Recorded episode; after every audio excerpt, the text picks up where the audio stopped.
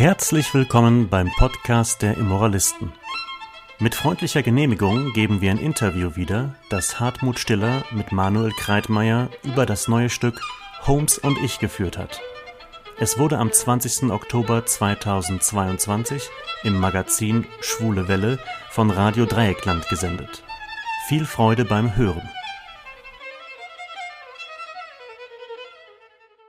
Am vergangenen Freitag besuchte ich das Theater der Immoralisten, nicht zu einer Vorstellung, sondern ich war nach einer Probe dort und sprach mit Manuel Kreitmeier. Hier das Interview. Ja, also ich bin Manuel Kreitmeier, ich bin äh, Regisseur und Leiter des Theaters der Immoralisten im Stühlinger und genau, ähm, seit vielen Jahren hier künstlerisch tätig in Freiburg als Autor und Regisseur. Ja, das Theater der Moralisten ist ja mittlerweile eine Freiburger Institution, muss man sagen. Aber erzähl doch mal ein bisschen die Geschichte. Ihr habt ja eigentlich angefangen damals ohne eigene Bühne und jetzt habt ihr ein eigenes Haus, sag ich mal.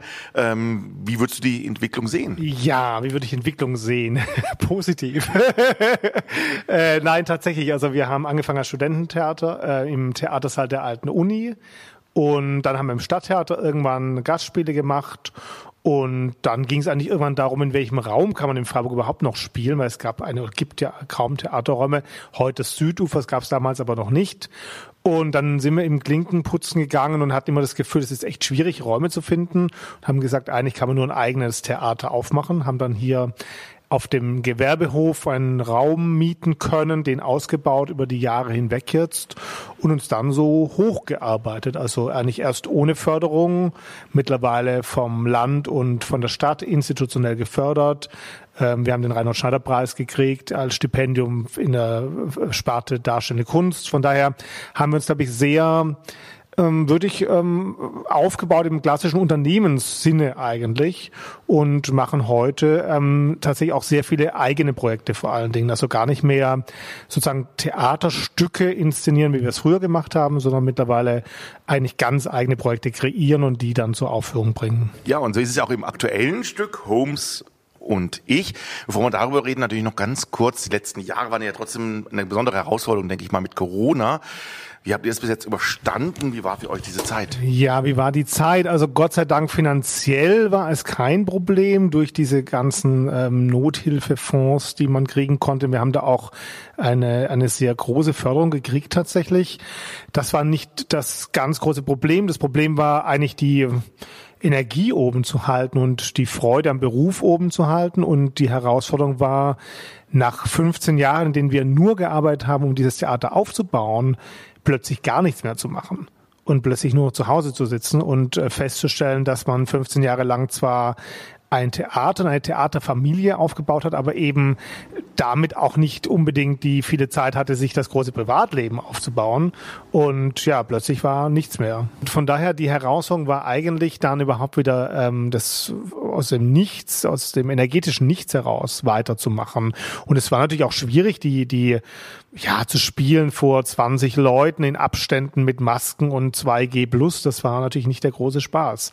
Und das einfache Umsteigen auf digitale Formate sehe ich auch nicht, weil einfach Theaterarbeit in ihrer analogen Einzigartigkeit ganz anders funktioniert, als zum Beispiel einen Film drehen oder äh, eine, eine Videoprojekt zu machen. Also das kann man schon tun, aber äh, das ist einfach nicht unsere Hauptkompetenz. Und von daher, wir haben ein Videoprojekt gemacht, aber haben auch nicht den großen Sinn darin gesehen, jetzt jeder noch irgendwas Digitales in den, in den Orkus äh, des digitalen Lebens reinzuhauen. Eigentlich was, was wir auch wirklich eher ablehnen in der, ja, in diesem jeder Pose die ganze Zeit irgendwas. Wir, wir machen eben gerade analoges Theater, gerade dieses Live-Event macht ja Theater aus. Und von daher war das eine schwierige Zeit für uns, ja. Aber blicken wir mal hoffnungsvoll nach vorne. Das neue Projekt ist ja Holmes und ich, ein Stück, was du selbst geschrieben hast und auch inszenierst. Ja, wie kam es denn zu dem Projekt? Bist du ein Holmes-Fan oder gerade das Gegenteil oder wie kamst du an auf die Idee? Ähm, ja, ich bin ein großer Sherlock Holmes Fan schon viele Jahre lang. Ähm, äh, finde das einen ganz faszinierenden Kosmos, ähm, die, diese, diese, diese, diese Bücher von Conan Doyle, aber auch die, ja, dieses weit gefächerte Mediale, was der Holmes hat. Es gibt viele Filme, Serien und so weiter dazu. Ähm, und das ist äh, sehr spannend. Und genau, das Stück heißt ja Holmes und ich, also es ist auch ein Stück über mich, wobei ich in dem Fall mehr Holmes eigentlich bin. Ähm, es geht nämlich um Sherlock Holmes und seine Haushälterin, die in den Büchern eigentlich eine ganz kleine Nebenrolle eher ist. Also die, die bringt eigentlich immer den Tee oder die bringt die neuen Klienten äh, vorbei. Und ich habe die Rolle sehr ausgebaut. Es ist ein Zwei-Personen, also eigentlich ein Zwei-Personen-Stück. Es gibt eine Gast, einen Gastauftritt, den ich aber nicht verraten möchte. Es ist ein Zwei-Personen-Stück eigentlich über, zwischen Holmes und seiner Haushälterin und, und zwar dahingehend, dass Sherlock Holmes in meinem Stück von, von, lauter, von lauter Krisen geschüttelt wird. Also es bricht der Weltkrieg aus, die spanische Grippe, äh, Dr. Watson, sein einziger Vertrauter, ähm, ist in Frankreich verschollen. Und wie man von Sherlock Holmes aus den Büchern und den Filmen weiß, äh, bewältigt er Krisen, persönliche emotionale Krisen immer mit Drogen.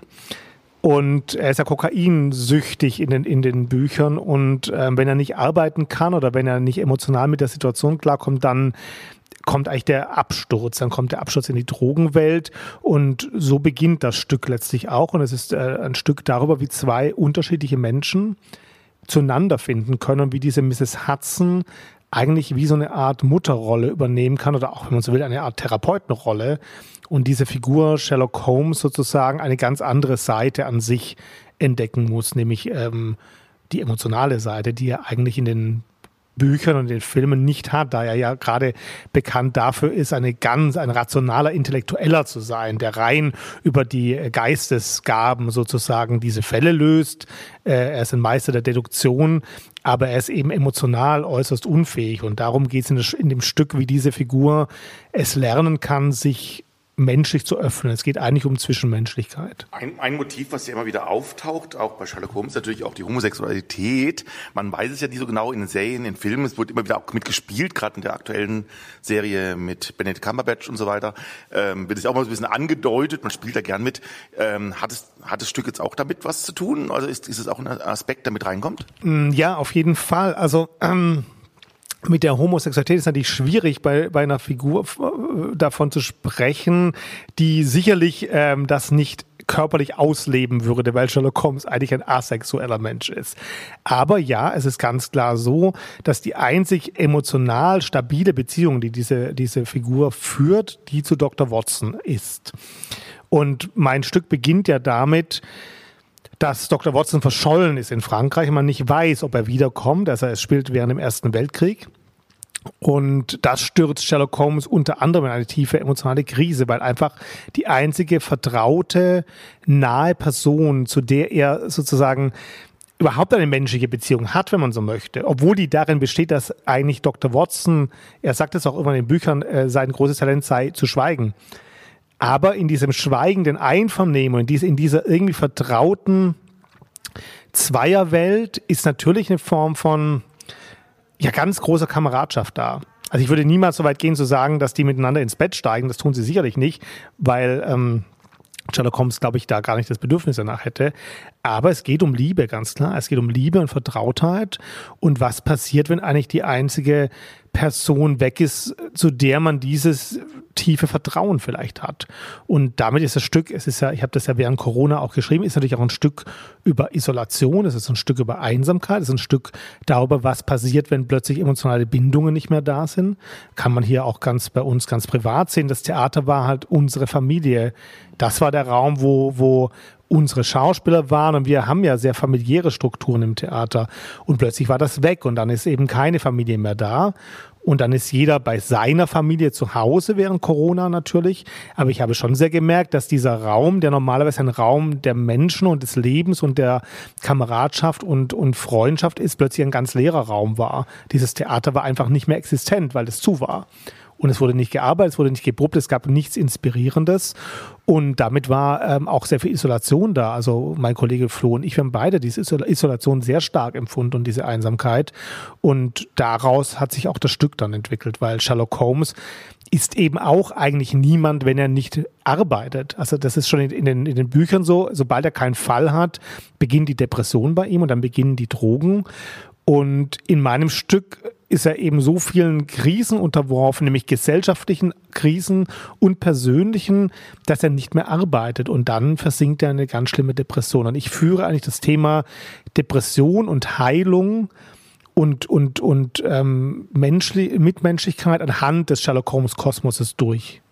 Ja, nun, wie, wie, gesagt, bist du ja Autor und Regisseur. Ähm, wie probt man dann? Hast du eigentlich dann in dem Fall eigentlich alles vorher, wenn du die Stück geschrieben hast, im Kopf gehabt und du baust dir das Bild einfach zusammen? Oder ist es trotzdem etwas, wo man, wo man selber experimentiert und weil dann Proben noch sehr viel entwickelt. Äh, man kann mir vorstellen, dass du einfach beim Schreiben wahrscheinlich schon sehr viele Sachen im Kopf hattest, wie du es haben möchtest und hast ja die Chance selber so zu gestalten. Aber wie läuft sowas bei dir ab? Also in diesem Fall war es so, dass ich es ähm, das erste Mal, glaube ich, in meinem Leben gewagt habe, ein ganz persönliches und rein psychologisches Stück zu schreiben. Ich schreibe normal immer auch Stücke, die, die sehr viel Brechung in sich haben, die, die auch vielleicht ähm, wo, wo Komik oft als Brechung der Tragik dient. Das ist in diesem Stück nicht. Es gibt auch keine, es hat nichts Postmodernes, es hat auch eigentlich nichts Experimentelles. Es ist eigentlich ein sehr psychologisches Stück, so ein bisschen könnte man sagen, in der Tradition von jemand wie Ingmar Bergmann vielleicht gedacht. Also ein psychologisches Drama zwischen zwei Figuren, das Setting ganz ähm, ähm, beschränkt genommen, eigentlich nur diese, diese Wohnung in der Baker Street. Und von daher ist eher so gewesen, dadurch, dass ich es selber geschrieben habe, muss ich mir es als Regisseur nicht so beweisen.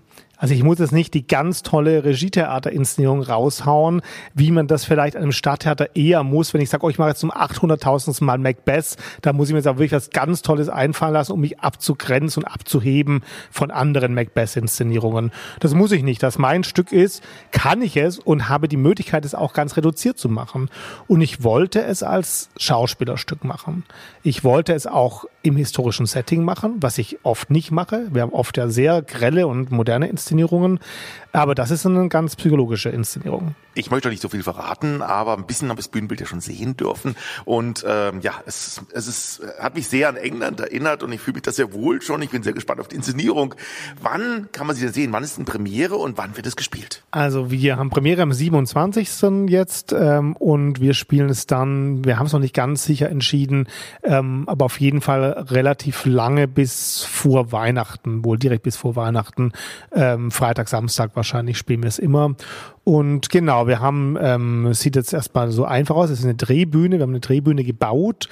Das heißt, ähm, es beinhaltet auch gewisse Überraschungen, das Bühnenbild. Wie kann man sich über euch informieren und wie kann man euch vielleicht unterstützen? Ich kann mir vorstellen, dass es da auch Möglichkeiten gibt. Also alle Infos findet man auf www.immoralisten.de und wir haben natürlich auch einen Freundeskreis und Förderverein, wo wir uns immer freuen, wenn Leute eintreten und sich für Kultur und Kulturarbeit ähm, interessieren und die unterstützen möchten. Und dann freuen wir uns natürlich einfach über zahlreiche Zuschauerinnen und Zuschauer. Jetzt haben wir am Anfang ein bisschen über die Geschichte von Immoralisten noch geredet. Wo siehst du Immoralisten eigentlich so in 10, 15 Jahren? Bist du jetzt hier momentan sehr glücklich oder hast du das Gefühl, du würdest gern ganz andere Räumlichkeiten mal irgendwann haben oder in eine ganz andere Richtung gehen? Hast du da so Visionen? Also wenn ich ganz ehrlich bin, so wie die Zeit gerade ist, wäre ich einfach sehr, sehr glücklich, wenn wir in zehn Jahren noch hier sind und, und ähm, Theater machen können, wenn die Leute weiterhin Interesse an Theater haben. Ich glaube, es wird immer schwieriger. Wir leben gerade in sehr eindimensionalen Zeiten, in Zeiten, in denen Leute sich nach sehr einfachen oder sehr klaren und eindeutigen äh, Antworten sehnen. Da ist Theater das Gegenteil davon. Theater stellt komplexe Fragen, auf die es oft auch keine einfachen Antworten gibt.